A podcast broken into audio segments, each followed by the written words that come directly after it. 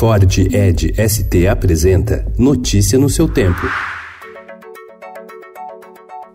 Olá, sejam bem-vindos. Hoje é quinta-feira, 20 de junho de 2019. Eu sou Alessandra Romano e estes são os principais destaques do jornal Estado de São Paulo.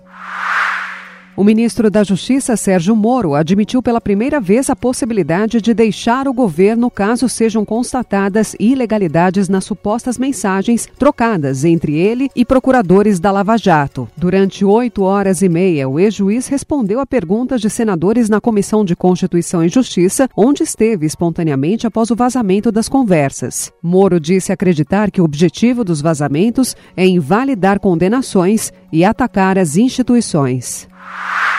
A Polícia Federal diz ter provas de que um hacker tentou se passar por Moro em conversa via aplicativo de mensagem com um funcionário do Ministério da Justiça no dia 4, mesmo dia em que o ministro afirma que teve o celular invadido.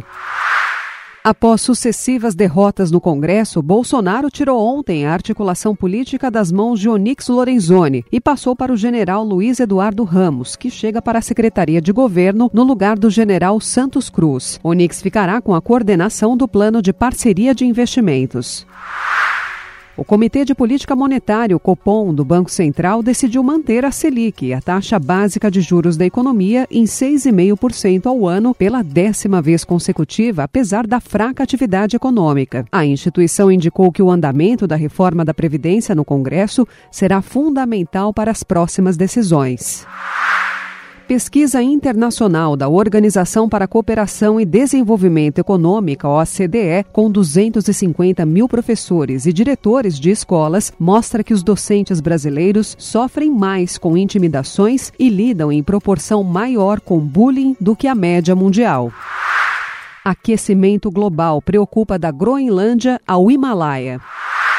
Um dos principais críticos de cinema do país, Rubens Evald Filho, morreu ontem aos 74 anos, 25 dias após ter se acidentado num shopping center. As canções de Cole Porter, seis atrizes interpretam as mulheres da vida e obra do compositor em musical.